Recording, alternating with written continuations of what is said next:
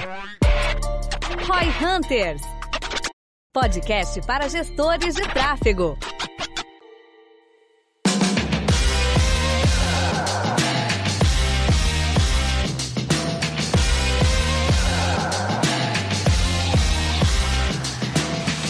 Episódio especial para a gente falar um pouquinho mais sobre gerenciamento de times e a gente vai ter a presença hoje exclusiva de um convidado especial aí que é o Dennis Wang, é assim que pronuncia? Não exclusivo assim, né? Porque não é tão difícil.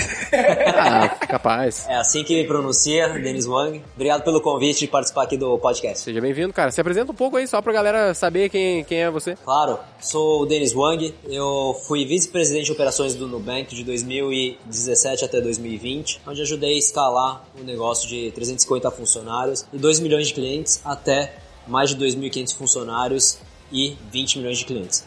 Mantendo o NPS acima de 85. Então foi um crescimento muito rápido e boa parte disso tem muito a ver né, com gestão de pessoas e times né, de alta performance para conseguir ajustar e crescer nessa velocidade. Tu já tinha tido uma experiência prévia desse volume de pessoas ou de crescimento assim, de time? Já. Então, antes do Nubank, é, eu fui o co-CEO da Easy Taxi, fui um dos primeiros funcionários. Entrei, entrei para tocar a empresa junto com o Thales e a gente cresceu também de uma porta atrás de uma garagem, não era nem na garagem, no Rio de Janeiro, para estar presente em mais de 33 países em quatro continentes, em menos de 24 meses. Então a gente também passou aí por um momento de alto, alto crescimento e também com times muito remotos, né? Porque a gente está falando em muitos países. E quantas pessoas chegou a ter lá? Chegou a bater 1.500 pessoas, é, né? a gente tinha em torno de 2 milhões de clientes clientes ativos mês, é, mas também mais de 20 milhões de downloads, né? Então foi um fenômeno de crescimento aí, é, como um, dos primeiros produtos, né, serviços de mobile é, que a gente usou, fez o brasileiro começar a usar o celular para alguma coisa além de jogar jogo ou responder e-mail. Tem um lance que eu tava vendo, um, ouvindo um livro, não lembro agora, que o cara fala sobre tu trazer pessoas que eu vou conectar com esse teu aspecto, que é tipo, ah, eu tenho que gerir um time. Uma coisa é eu trazer um, um, cara que é um bom gestor de grandes times, outra coisa é eu ter a pessoa que sabe criar grandes times. Que uma coisa é o cara, sabe, engenheiro de obra pronto, que ele chega assim, sei lá, o cara que construiu a carreira, meu, na Claro. Claro, ele chegou lá, tinha um monte de gente, ele aprendeu a gerir um monte de gente. Outra coisa é o desafio de construir, de sair de zero para 1.500 ou de 350 né? para 2, 3 mil, que é a diferença desse trabalho de construção. Como que tu vê essa, essa diferença? Porque eu imagino que o teu grande desafio foi mais construir do que gerir ou foi meio que as duas coisas ao mesmo tempo? Teve momentos diferentes, né? Então, o, eu concordo que tem dois perfis de, de gestores, né? Tem um gestor de, de obra pronta, né? Ou de, de algum projeto que tá maior, que é muito mais uma questão de alinhamento entre áreas, um gestor de uma grande empresa, alinhamento entre outras áreas, alinhamento com estratégia, muito mais né, um processo de construção né, de uma visão né, e de ferramentas para otimizar a, a operação, é, enquanto né, você fala de um time de startup em que o gestor está literalmente na trincheira com o time. Então, acho que tanto na Easy quanto no Nubank, nos dois, ah, no começo da operação a gente estava ali montando as coisas. Primeiro ia lá, testava como fazer alguma coisa, aprendia e aí a gente montava e estruturava um time para tocar aquele projeto, né, ou aquele produto. E a gente ia pro próximo e assim vai. Então, por exemplo, é, na Easy Taxi a primeira coisa que a gente fez foi ir para a rua cadastrar motorista. E por quê? Putz, a gente poderia de partida montar um time de cadastro de motoristas? Sim, mas naquele momento a gente queria entender a forma, a melhor forma de fazer aquilo, o modelo de negócios, qual era o speech de vendas, né? E aí depois para estruturar o time, a gente começou a definir o perfil com base na nossa experiência, treinar eles no pitch, né? E aí trazer pessoas para fazer vendas, cadastro de motorista. E aí depois que a gente montou isso, a gente vai trazendo pessoas mais seniors ou promovendo pessoas que desenvolvem bem a função de gerir times de vendas. Então você vai né, até o momento que você está trabalhando como, né, no caso de uma grande empresa, em que você está trabalhando lá com alguma ferramenta como Salesforce, né, fazendo muito mais a gestão de funil de vendas do que necessariamente estando perto da, da, da operação e construção do time de vendas. Um lance que eu acho que é legal, que tu tem muita propriedade para falar, o Denis, é que o cara olha para essas empresas de tecnologia ele pensa que as máquinas fazem tudo. Tem até aquele episódio da Porta dos Fundos, não sei se você já viu, que é do Google. Ah. episódio do Google que o cara, que enfim, a piada é que só os robôs trabalham no Google, então não precisa fazer nada porque o robô tá fazendo. Todo mundo que trabalha lá é demitido. Tipo, essa é a piada. Não pode sabe? trabalhar, tem que ficar fazendo nada, porque quem faz é os robôs. Mas é, o cara olha pro Nubank, essas empresas de growth, né, que é a nossa pauta principal, e eu sinto que as pessoas acreditam que não tem gente, sabe, por trás do negócio. E vocês, eu, eu sei bem que vocês investem muito em pessoas, e eu vejo que aí a pessoa, aonde eu quero chegar, a pessoa falha no forecasting de pessoas. Ou, em que momento tu planeja e tu viu, cara, a gente precisa de ter mais gente? Sabe, que eu vejo que, boa, a gente tem mil empresas que a gente trabalha hoje, e o pessoal chega num patamar que o cara trava e ele não significa que ele precisa botar mais gente, botar mais espaço, mais metro quadrado, mais mesa. Por exemplo, na V4 a gente estava no escritório de 100 metros, lá no começo do ano a gente mudou para de mil metros, porque meu planejamento dizia que eu precisaria ter muito mais pessoas para conseguir entregar aquele crescimento. Não bastava investir em mídia paga, se não tivesse pessoa para atender, para vender, para entregar. Uh, como que tu faz, fez esses planejamentos? Porque eles foram muito robustos, né? Tu diz, meu, 200 para 2 mil. Cara, a, a verdade é, o olhando, contando a história, parece que foi organizado, etc. Mas não foi, né? Então a gente, cada 3, 6 meses na Easy, mudava de escritório. Fala, não, vamos comprar, pegar um espaço com o dobro do tamanho. Aí não dava daqui e a aí pouco. Já, se a vez já tava contratando 3, 4 vezes mais. Aí vai, aperta de novo numa sala pequena, né? Então, assim, essa, e a gente tem uma questão de planejamento, você nunca vai esperar que vai crescer tão rápido, mas a outra coisa é a questão financeira, né? Você vai pegar um espaço muito maior, poucas empresas têm esse luxo. No Nubank a gente conseguiu fazer isso, né? Quando eu, inclusive quando eu cheguei lá já tava com o escritório novo, em que a gente entrou num escritório que ocupava mais ou menos um sexto. O time ocupava um sexto do espaço. Porque a gente já projetou ali pro, pro crescimento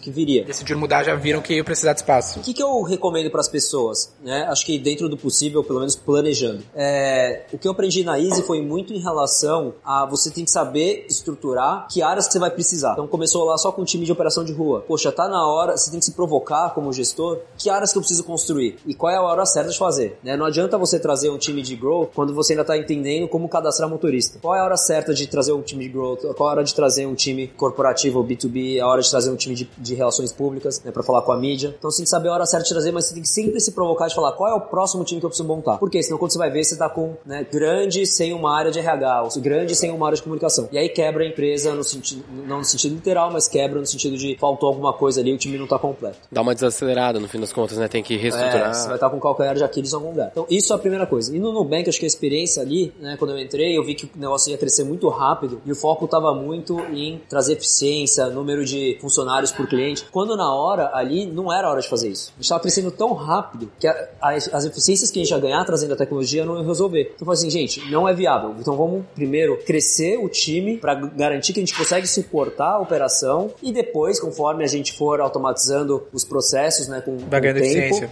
Vai ganhando eficiência, naturalmente o Nubank vai continuar crescendo, a gente mantém as pessoas, e se por acaso né, não precisar de tanta pessoa, pessoas em uma área, a gente redistribui elas, etc. E para isso, você precisa começar a olhar de 12 a 18 meses na frente. Por quê? Poxa, por que tudo isso? Para contratar um mês, mais um mês de treinamento, em três meses você consegue crescer um time? Consegue, mas você precisa ver espaço físico, você precisa ver, quando você cresce muito rápido, não é só contratar gente, você precisa formar líderes, você precisa contratar, contratar pessoas com experiência, que precisam entender sua cultura, seus processos para depois montar esse time. Não é só assim, ah, vou contratar que a pessoa vai pingar, né? Tu tem que ter um time e um processo seletivo. Tipo, na V4 a gente tem um time de people e performance e a gente tem uma verba, tipo, a gente tem um CAC por pessoa, que é quanto aquele time precisa de dinheiro para contratar alguém. Então, se eu decido que eu vou ter pessoas mais, eu vou ter um custo de CAPEX, mas eu também tenho um custo de CAC para trazer aquele cara. Vou ter que gastar lá no recruiter, na, fazendo tráfego para anunciar minha vaga, que vai chegar X gente no meu pipe para no final poder contratar uma, sabe? É, Ao invés de uma venda, é uma contratação só, né? A lógica é a mesma. E o meu time de contratação ganha comissão para trazer gente, porque o cara pode fazer hunter, tem outros canais que ele pode usar, sabe? Exato, você vê como isso daí demora, né, de 12 a 18 meses até se estruturar time, desde espaço físico até, meu, a infraestrutura, né, treinamento, etc. Então você precisa estar sempre pensando lá na frente. E até porque as melhores pessoas que contrata não é assim, ah, vou contratar hoje, dá dois dias aparece. Você vai mantendo relacionamento, assim vai. E o, o- uma parte que eu, eu, inclusive, saí agora lá da aula do Gestão 4.0, eu trouxe esse ponto para as pessoas. Que bem que você falou, na hora de montar time, as pessoas montam time no feeling, putz, contrata um amigo. Cara, na verdade, é igualzinho um funil de vendas, o processo de recrutamento. Você precisa de uma posição, você vai definir muito bem o que, que você quer, né? Aí você vai fazer lá o description da vaga, exatamente que competências, o que, que o cara precisa entregar. E aí você vai fazer um processo seletivo, né? Cara, com formulário ali, dando nota para cada uma das coisas que você precisa. E sim, é um funil. Trouxe 100 candidatos, né? Desses 100 quantos passaram para a próxima fase e assim vai. Então é uma ciência ali para contratar pessoas para o seu time. Na nossa, na V4 a gente tá tentando transformar o nosso time de pessoas num time de vendas mesmo. Então, a gente acabou de adicionar a posição que é a posição de hunter no time de pessoas. Que ele só tem que prospectar candidatos, sabe? Gerar muita demanda. Quem tiver mídia paga, faz divulgação, mas tem talento que não tá procurando, né? O cara bom normalmente não tá, não tá procurando emprego, ele já tá empregado, então a gente precisa ir lá e ir atrás. A gente usa o recruiter, esse tipo de ferramenta. Mas o lance aqui, o pod- a galera do podcast, a galera que tá muito investindo em mídia e tudo mais para crescer os negócios, mas o lance que a gente normalmente fala, eu queria ver se tu concorda, é que uma das melhores ferramentas de growth é pessoas. Não vai ter como ele crescer a empresa sem crescer as pessoas. Tu acredita nisso? Assim, eu gosto de negócios que são escaláveis, no sentido de que você cresce com menos pessoas. Mas eu concordo que pra, a, a melhor forma de crescer um negócio é trazendo pessoas excelentes. Tá? Eu sou muito da pegada do, do Netflix, não sei se vocês já leram o livro, né? A Regra Não Ter Regras, em que é melhor você trazer pessoas altamente talentosas e que todo mundo tenha a mão na massa do que trazer um batalhão de pessoas, né? E aí você tem um monte de estagiário, e o cara bom, ao invés de estar tá trabalhando, faz, entregando resultado, tá lá gerenciando um monte de gente mediana. Né? Não que o estagiário seja mediano, né? Mas, tipo, pessoas que não têm experiência ou que são medianas. Exato, que é o que aquela relação o cara pensa, ah, vou, ao invés de eu pagar 10 mil pra um cara que é bom, eu vou pagar, cara, mil reais pra 10. Só que vai te dar mais trabalho gerenciar 10 do que ter aquele cara que já é autogerenciável. É, em tecnologia, a gente, em engenharia, a gente fala que nove mulheres não fazem bebê em um mês. Ah. Então é meio isso, não adianta botar o volume de pessoas. E como é que o cara faz para contratar e gerenciar funções que ele não faz ideia? Como, como funcionam? Por exemplo, eu não, não sou um cara de tech, sou um cara de marketing. Eu tenho 10 caras de tech lá. Mas para mim, tudo que eles fazem é magia. Tipo, eu simplesmente confio no, no meu CTO. Hoje eu faço assim, né? Eu acho, imagino que seja esse caminho, quero ver tua opinião. Tipo, eu confio no meu CTO e boto fé que ele tá fazendo direito. E eu acompanho os resultados, mas, tipo, eu não sei avaliar tecnicamente se aquele cara que foi contratado tá não bom sabe ou ruim. dizer se o trabalho que tá sendo feito tá sendo feito da maneira mais efetiva, por exemplo, né? Não tem como mensurar isso. Nada da técnica do seu contrato, só soft skill nesse aspecto e vou medindo se o cara entrega dele pra frente. Cara, essa é uma das grandes dificuldades, né? A gente brinca que todo CEO é, que é muito bom e entrega resultado, ele é meio paranoico. Por definição, ele vai olhar alguma coisa que ele não entende e ele fala, poderia ir mais rápido, né? O, growth, o, time de growth poderia estar crescendo mais rápido. O time de tecnologia poderia estar fazendo mais código aí, né? É, Chipando mais produtos. Você sempre vai estar achando que está atrasado. É, cara, e aqui o negócio é respirar fundo, né? E aí garantir que você trouxe um bom líder para aquela área técnica e alinhar muitas expectativas do que, que pode ou não pode ser feito com esse gestor. Acho que a pior coisa que você pode fazer se você não entende é ficar lá interrompendo, atrapalhando o time. Então é combinar lá com o CTO. Esse é um bom exemplo. Cara, CTO é o seguinte, cara, vocês, vamos alinhar para onde a gente está indo. É para lá. Esse ano é um ano de crescimento, esse é um ano de expansão de produto, esse é um ano de buscar eficiência na, na operação, é um ano de buscar um NPS mais alto. Então tá tudo alinhado do que, que a gente quer atingir certo? E aí precisa confiar né, no, no CTO de que ele vai priorizar e garantir que o time performe para entregar aquilo. E aí, obviamente, que como gestor, você pode não necessariamente entender do trabalho das pessoas, mas você pode garantir que você consegue criar os milestones, as metas junto com o time e, e ver se o pessoal está entregando ou não. Por exemplo, a ferramenta de OKRs é boa parte para isso. Né? Você vai alinhar a expectativa como gestor e vai falar, olha, tá aqui a meta que a gente quer pro ano para a empresa. E aí um time de tecnologia, por um time, imagina só, um time de né, né, de dados ali, de acesso a dados ou de infraestrutura, vai propor, olha, nosso projeto a gente vai fazer isso, isso, isso, isso. Né? Você pode perguntar coisas como, que não tem nada a ver tecnicamente, mas você vai perguntar para aprender se aquele time está sendo ambicioso, está sendo né, audacioso o suficiente. Que é, nossa, é, isso daí é muito mais do que a gente poderia fazer? Não, putz, isso é o que a gente consegue fazer. Pô, você já vê que ele não está pensando fora da caixa. O que, que a gente poderia fazer diferente para ir mais rápido? Né? E aí ele vai responder. Ou será que ele pensou nisso? Então você vê pela forma da resposta, não necessariamente a parte técnica, mas a, a, mentalidade, a formação, né? a, a, mentalidade, você sabe se o cara tá puxando mais ou não. E aí você nunca vai, obviamente, falar pro cara, você, né, você não tá esticando a corda. Você vai conversar com o CTO e dar o feedback. Tem certeza que o pessoal tá? Sim ou não? E aí você tá, na verdade, dando coaching pro seu CTO, que provavelmente é um cara mais técnico, ou é um cara que não fez essa parte de gestão ainda, em relação às provocações para ele garantir que esteja acontecendo ou não. Então ele vai aprender, e aí ele vai olhar lá o código, ele vai olhar o que, que o pessoal quer entregar e falar, cara, faz sentido ou não demorar mais Uma ou dor que, que o pessoal vejo que, ele, que a galera tem muito isso, e principalmente na nossa estrutura da V4, direto a gente tem que fazer isso que tu comentou de formar líderes, ou muitas vezes até jogar o cara pra, tipo, meu, tu é o melhor desse time, ou tu é o que mais é referência nesse time, e a partir de agora tu precisa ser esse líder aqui e os caras têm que se desenvolver. E aí eu vejo que o pessoal se perde muito nessa parte de conseguir realmente largar a operação e gerenciar as pessoas, né? Porque tem muito isso. O cara era técnico, tipo, eu, por exemplo, eu fazia lá campanhas e coisas do gênero, e aí quando a gente largou essa parte da operação, é muito difícil de tu não querer fuçar nas campanhas e mexer nas coisas, né? E sim só gerir o time. Que que tu, como é que tu pensa sobre isso? Que dicas? Tem, tem até aquele livro Pipeline da Liderança que ele fala do, dos estágios, que ele fala que tem de gerenciar a si mesmo e depois gerenciar os outros, que ele fala que uma está acostumado a fazer o resultado vir através das suas mãos e aí tu tem que mudar a tua cabeça para o resultado vir através da mão dos outros. Isso é bem mudança de mentalidade, difícil de fazer, né? É verdade, é bem difícil e esse é o do, todo desafio de empresas que estão crescendo rápido, né? Especialmente onde você tem muitas pessoas ambiciosas, porque você a empresa está crescendo rápido, você precisa formar líderes, né? E aí acho que é o grande cuidado que as empresas precisam tomar é de você não pegar o seu melhor cara de vendas e fazer ele virar um gestor de vendas. Por quê? Quê? Porque são skill sets diferentes, tá? Então você tem que falar, cara, quem, qual que é, né, lembra do, do que a gente falou de processo seletivo? Cara, sempre que você for promover alguém, você fala a posição nova, que skill sets que precisa. E aí você pode considerar, obviamente, o melhor vendedor e deve, mas ele tem os skill sets que ele precisa para ser um gestor de pessoas, porque senão você tira o seu melhor cara de vendas e ainda queima ele porque o cara vai se frustrar tu com Tu pega um cara bom de vendas e coloca para ser um gestor medíocre, vamos dizer assim, né?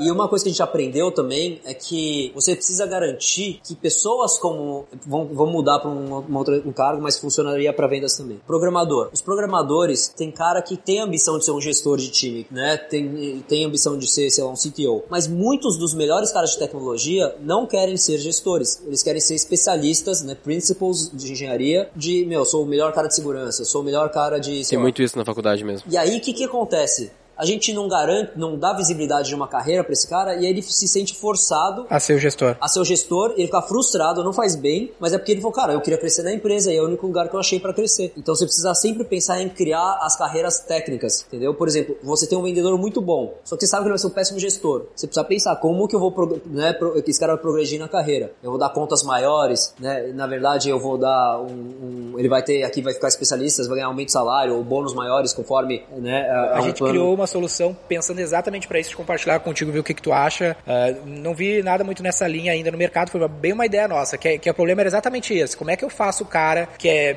jogador, que ele tá lá, ele é player, e ele possa se desenvolver sem necessariamente querer ser, ser precisar, porque senão fica. A gente tenta criar uma olicracia, né? Sistema flat. O problema é que a, a intuição é sempre hierárquica. O cara pensa que eu preciso head, ser, gestor. Eu, ser gestor. eu preciso ser head, porque, meu, eu não posso ser, ser jogador porque a hierarquia tá, tá, meu, consolidada na cabeça das pessoas. Pai, mãe, nessa né, Aí a gente criou uma, uma, uma questão lúdica para ilustrar isso dentro da V4. Deixa eu te co compartilhar contigo, que é o que? A gente dividiu o, a, a, empresa em players, coaches e capitões. O que a gente quer dizer com isso? É uma analogia com esporte mesmo. A gente fala o seguinte, ó, tu pode ser o player e ganhar muito mais que um coach. Tu pode ser o Cristiano Ronaldo e ganhar muito mais do que o técnico, sendo um jogador. Mas tu pode ser o Cristiano Ronaldo e ser o capitão, porque tu tem as skills. Mas tu pode ser o capitão, mas não ganhar mais que o player. Então, remuneração e o quanto vai brilhar não tá ligado ao fato de ser coach ou capitão ou player, tá? O fato de quanto exerce bem aquela função. E a gente criou exatamente essa função. A gente tem os coaches, os capitões e os players. E a gente criou maneiras de que o cara possa brilhar como o cara pode brilhar no esporte sem necessariamente precisar ser coach. Porque ele entende, né? Ah, coach não é a mesma coisa. Eu posso ser um merda de um jogador, mas eu ser um ótimo coach, como normalmente é o caso que acontece no esporte. É bem, é bem verdade isso, né? Quando a gente cria essas carreiras técnicas, né? Você, você normalmente, o que, que vem quando você vai olhar a pesquisa de salário? O cara técnico ganha menos que o cara de gestão. Então você força os melhores caras a querem ir pra gestão. Os caras são espertos, né? Eles vão olhar, ah, pô, em três anos eu vou ganhar tanto, na outra vai ganhar mais. Os caras mais inteligentes vão querer ir pra lá. Quando necessariamente não é o que ele vai exercer melhor. Então você garantir que os salários sejam justos e que um cara técnico possa ganhar mais do que um cara não líder de pessoas é importante. Provavelmente você vai ter menos pessoas especialistas técnicos do que gestores numa empresa.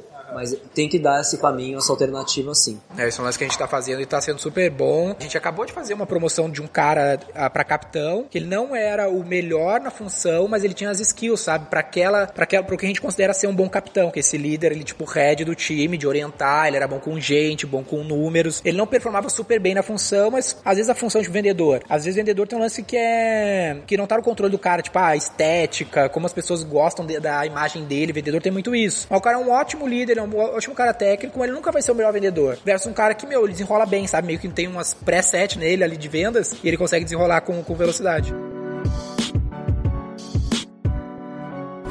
Um outro lance rapidinho que tu estava falando, eu queria ter mencionado, Denis, que é, beleza, eu na V4 eu tenho, como gestor, eu tenho criado muitas funções que eu não conheço. Por exemplo, a função do CTO. E aí o que que eu sempre faço? Eu, por exemplo, não posso te pagar para te trabalhar comigo, nem te convencer. Eu Gostaria, acho, mas tá mas difícil. De repente? E aí o que que eu faço? Eu faço uns acordos do tipo como a gente fez. Eu, ah, puta, eu, eu posso pagar pro Denis, posso convidar um amigo meu, algum contato meu que é um puta cara, por exemplo, um CEO, pra, quando eu criei a função do CEO lá que eu te pedi para conversar com o meu CEO. Porque daí eu sei que tu pode dar uma avaliada. Porque eu sei que tu é bom, eu não posso te ter comigo, mas eu posso de alguma maneira colocar tu em contato comigo para te julgar, sendo quase uma auditoria das pessoas que eu tenho dentro da empresa nas funções que eu não conheço. Esse é um bom hack e muitas empresas fazem isso. Né? Até muitas das empresas que levantam dinheiro com fundos de investimento, de venture capital, eles fazem isso. Então, só, putz, eu preciso contratar um especialista. Ele ajuda com indicações, mas também ajuda entrevistando. Né? Então, isso acontece bastante. Isso aí você sempre vai ter algum conhecido que conhece tecnicamente aquele assunto, você pode colocar ele para testar e fazer o diagnóstico. Só pra gente fechar, o cara tá saindo da parte técnica e indo pra uma gestão. Que tipo de dica especificamente pra esse cara tu tem, assim? Como que ele consegue largar essa dor, é, esse... É, parar de meter a mão. Como que ele pode fazer isso? Que medida ele deve meter a mão? Exato. No final do dia,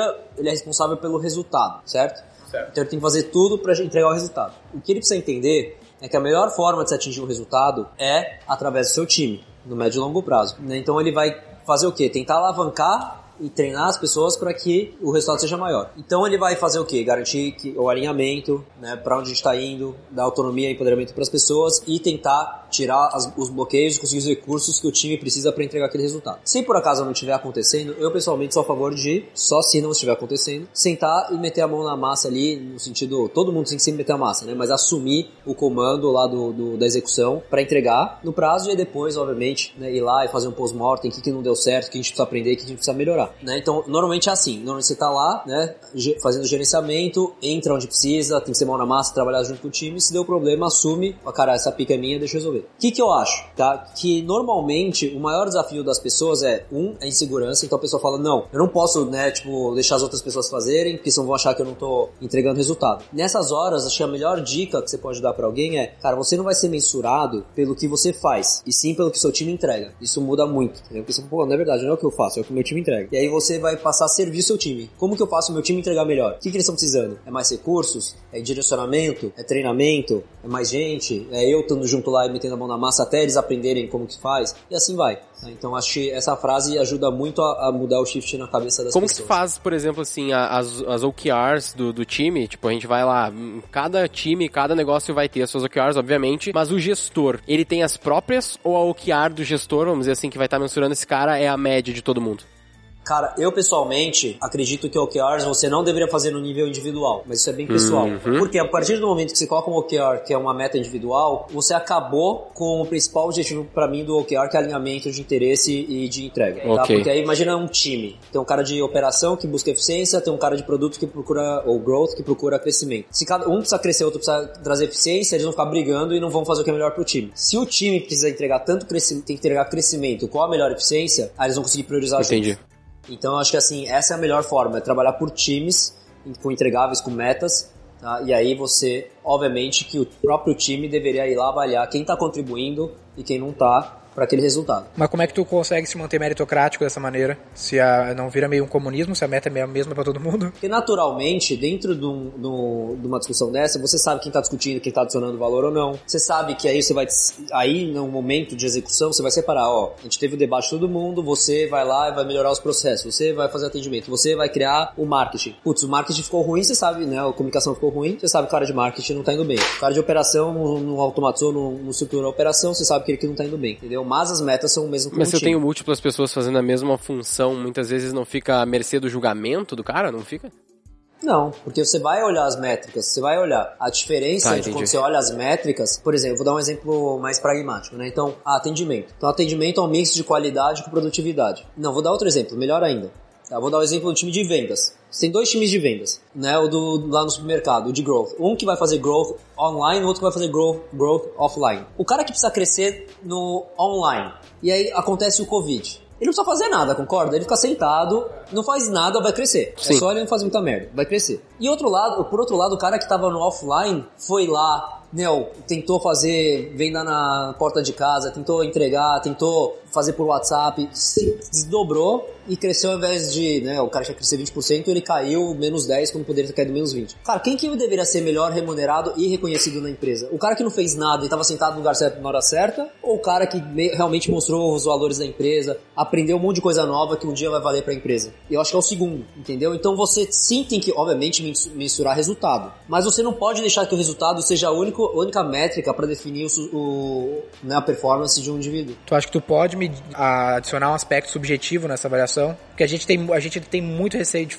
de Não é subjetivo. Mas não é opinião? Tipo, eu, eu acho que tu contribuiu mais? Acabei de dar uma aula lá de, sobre isso. Você vai fazer um documento que você vai falar o que é esperado da posição. Né? A gente não fala que as empresas de tecnologia hoje precisam ter a cultura da tentativa, né, do, do teste, né, o aprendizado se der errado o aprendizado. E é isso. Se você vai lá e só fala, ó, você precisa bater essa meta, o cara nunca vai arriscar. Porque eu tenho um ótimo exemplo, que é lá na V4, vendas. Vendas é nosso core, nosso negócio é vender o seu, então o nosso time de vendas é tudo redondinho, todas as métricas, onde a gente tem mais histórico, sabe medir bem. Aí a gente trouxe para dentro, um ano e meio para trás, o nosso financeiro, era tudo terceirizado. Aí eu peguei uma, uma das, das meninas lá que despontava muito, ela assumiu como nosso CFO e, meu, teve que criar um negócio do zero. Só que aí as, met as métricas dela, tudo foram ruim. Por quê? Porque a gente nem tinha, nem sabia medir direito. Só que ela descascou assim, trabalhou demais, mas ela ficou muito abaixo da galera de vendas. E em comparação com quanto ela atingiu as metas dela. E aí eu fiquei com essa sensação de que, na verdade, ela merecia tanto quanto os caras, só que eu não conseguia medir. Por isso, acho que tem, por isso que a, né, as ferramentas servem a gente e não o oposto. Lá no Nubank, por exemplo, quando a gente foi montar alguns, alguns produtos novos, o time falava, a gente não se sente confortável em usar OKRs. A gente falou, tudo bem, não precisa fazer. Por quê? Porque eles tavam, não sabiam nem o que, que eles iam priorizar no trimestre. Eles estavam fazendo discovery, né, e mudava toda hora. Então, falou, cara, pra que gastar tempo com isso se a ferramenta não vai te ajudar? A ferramenta só deveria ter aqui para quando vai ajudar a alinhar alinhamento do time, para trazer o debate, para saber quantos recursos eles precisam e assim vai, tá? É, lembrando que o OKRs nunca deveria ser usado para remuneração, né? É muito para alinhamento, né, para deixar metas agressivas, mas não deveria ser usado para definir bônus, etc. A gente tem muita dificuldade a gente tem com muita isso, dificuldade porque a gente hoje usa para isso. Tipo, o meu É, time, por exemplo, eu tenho um time de CS e CX lá. Porque se não remunera, ele não É, olha. tipo, a gente sofre muito com isso. Eu tenho um time, eu gerencio um time com hoje 10 pessoas de CS e CX ali. E a gente tem algumas metas que a gente coloca junto, né, com as OKRs, e o variável desse time é baseado em quantos por cento ele atingiu das suas OKRs, né? Só que, ao mesmo tempo, se eu não coloco essas metas, tipo, se não eu não, remunero, perdão, né? é, se eu não remunero em cima dessas metas, o pessoal não dá atenção, sabe?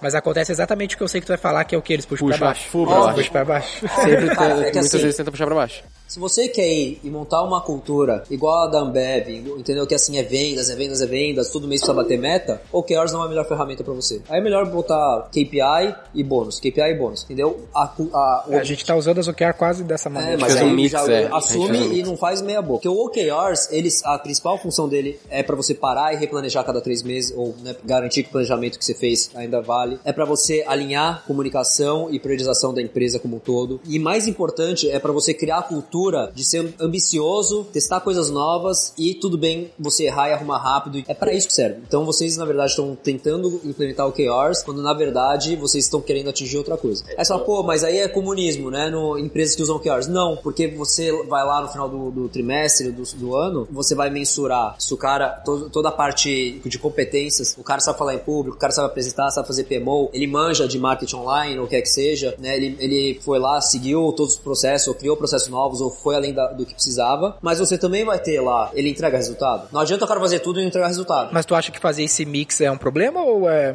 Eu acho saudável, mas não deveria ser com o número cocô no OKRs, porque senão o cara vai chutar pra baixo. O exemplo que eu dou é vendas. Por exemplo, se você bota lá, o OKRs do cara é duplicar as vendas. Ele fala, é impossível. Por quê? Porque eu tenho pouco tempo pra fazer, né? E eu- o único jeito que eu sei aumentar vendas é mais reuniões. Eu não consigo dobrar o número de reuniões. Ou melhor, a conversão. Por que que é o legal do OKRs? Porque no OKRs você fala assim, cara, pensa fora da caixa, como que você faz para dobrar suas vendas? Pô, vamos tentar fazer um produto que o próprio cliente vem aqui comprar, o self-service? Putz, vamos criar, na verdade, vamos implementar uma ferramenta de CRM de vendas aqui? Vamos automatizar o fluxo XYZ? Então você sai um pouco daquele só vamos vender mais para, cara, como que a gente, se a gente fosse dobrar as vendas, que tipos de iniciativa a gente poderia tomar para atingir aquele resultado? Mas se a empresa tem muita remuneração variável, muito drivada nisso, tu não acha que a galera acaba de fato não prestando atenção na OKR? Sim, mas é porque, de novo, a cultura e, o- e os incentivos da empresa que você colocou são de curto prazo, baseado em metas de curto, curto prazo. Não tô falando que tá certo ou errado. Às vezes você pode ter uma parte do time que tá fazendo, boa parte do time fazendo vendas, focado em, em resultados de curto prazo, como bônus, né, de por venda. Enquanto tem um time de vendas lá, que é, sei lá, Sales Innovation lá, que tá um piloto que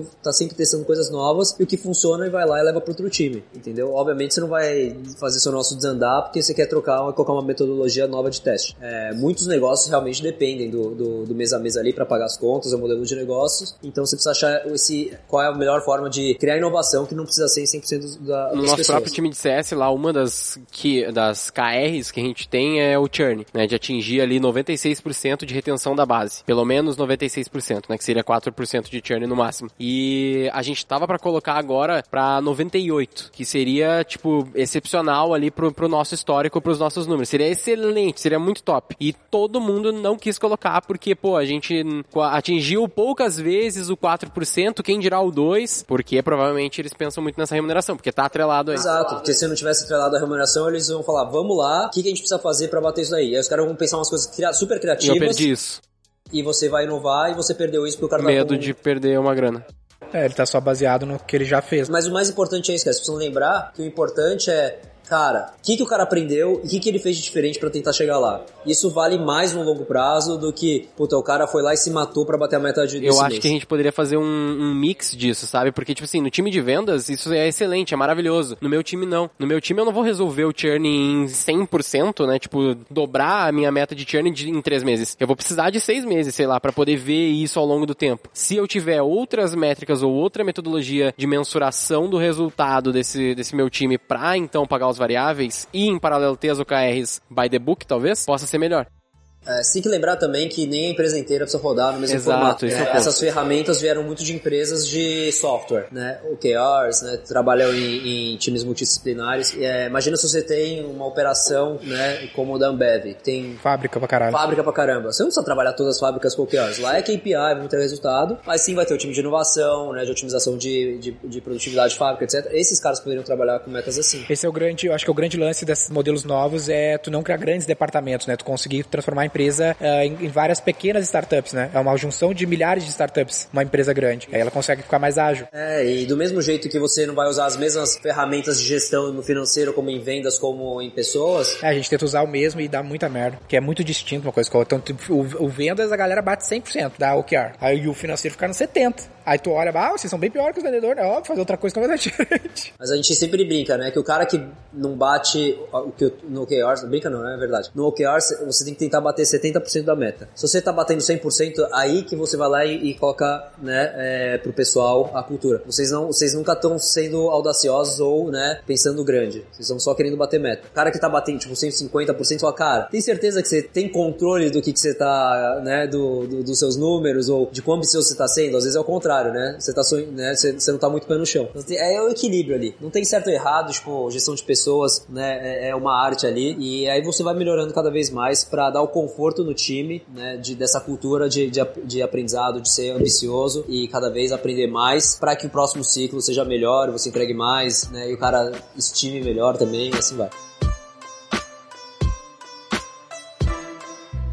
A minha última, cara, um lance muito importante, game changer na nossa gestão a priori nesses anos, foi estruturar um programa de partnership. Né? Então eu comecei o negócio sozinho, a gente tem 12 sócios hoje, a minha intenção é ter bem mais. Eu ainda tenho 80% do negócio, mas eu tenho tipo 40% do meu cap table para isso. E eu uso as OKRs como métrica. O cara precisa ser o melhor nas metas, que são as OKRs, para ser elegível a ser sócio três vezes, ou melhor, no período de dois anos e tudo mais. Então, de novo, você está atrelando OKRs à, à remuneração, quer queira, quer não. Como a gente faz essa avaliação, normalmente? A minha questão em si é como que tu faria um programa de partnership, como meritocraticamente vai decidir dar sociedade ou não pro cara? Cara, você faz avaliação de desempenho todo ano, com base em competências, atrelado aos valores, a entrega de resultado, um mix de tudo, né? Performance, é, performance e competências. E aí, os que estão lá no, né, de 1 a 5, quem o cara, cara 1 é o cara tá para ser mandado embora, 5 que o cara consistentemente entrega mais. O cara que é 5 deveria ganhar mais participação ou é o cara elegível a, a ter participação na empresa, entendeu? Eu não, não atrelo OKRs, faz uma vez por ano, não tá atrelado OKRs. A partir do momento que você atrela OKRs, aí bagunça tudo. Até porque não é comparável, né? Muitas vezes não é comparável. É, é o que tá acontecendo, tipo, o financeiro, os caras da venda viram sócio muito fáceis, do financeiro com mais dificuldade. O cara que baixa, deixa a barra baixa no OKRs e bate toda a meta sempre. Na sua estrutura, o cara é ser promovido. Só que, na verdade, ele é o cara que você não quer. Por quê? Porque é o cara que tá jogando o jogo. Ah, vou colocar a meta baixa só para ser promovido. Versus, puta, aquele cara que é ambicioso pra caralho, tá se matando, sempre sendo mega sonhando grande, é o cara que deveria ser, ganhar participação na empresa e não tá ganhando. É que esse lance da me parece ainda subjetivo, sabe? Eu penso... Eu penso no meu time ali, tipo, no meu time meio que é um time que faz todo mundo uma mesma coisa, então se torna difícil de eu realmente distinguir cada um deles sem ser, ah, eu gosto mais dessa pessoa aqui, tá ligado?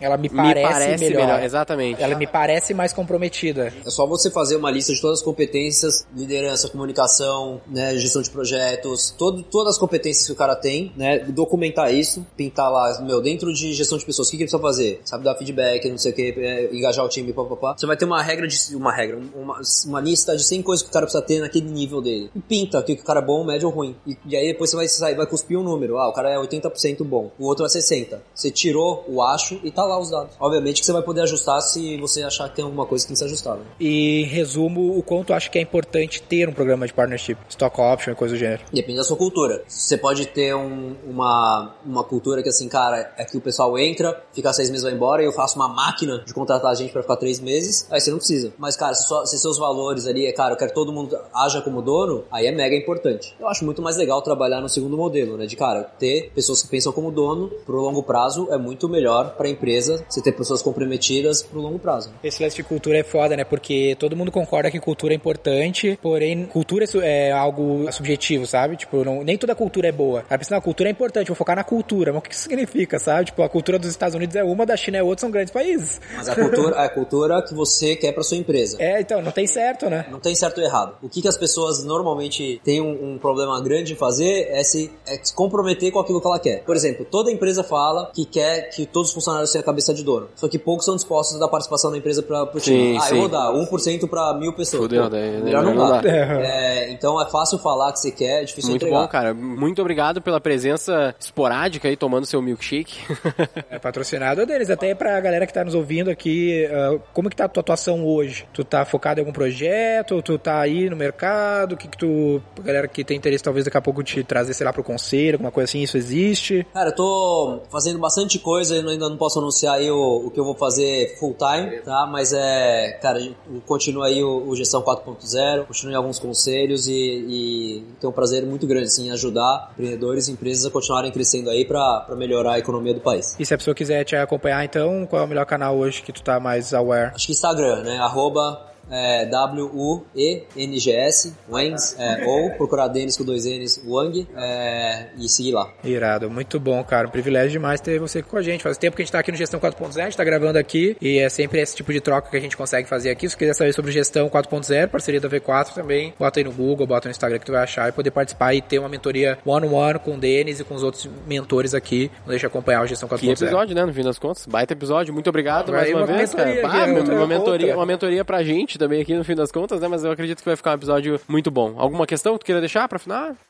Cara, não, acho que é isso, pessoal. Acho que tem que focar, sabe, em, em montar times da autonomia, times fortes, e aí depois da autonomia, é, que é muito melhor do que centralizar tudo em você. Os resultados que você alcança são exponenciais. Obrigado, pessoal. Obrigado pelo convite e até valeu, a próxima. Valeu. Lembrando também que você pode seguir a gente agora nesse episódio aqui, apenas eu e Denner, né? Guilherme Lippert, Denner Lippert, arroba V4 Company, todo mundo no Instagram ali, produzindo conteúdo. E a gente vai ficando por aqui. Eu sou o Guilherme Lippert, Equity Partner da V4 Company. Sou o Denner Lippert, sócio fundador da V4 Company. E o nosso negócio negócio é vender o seu.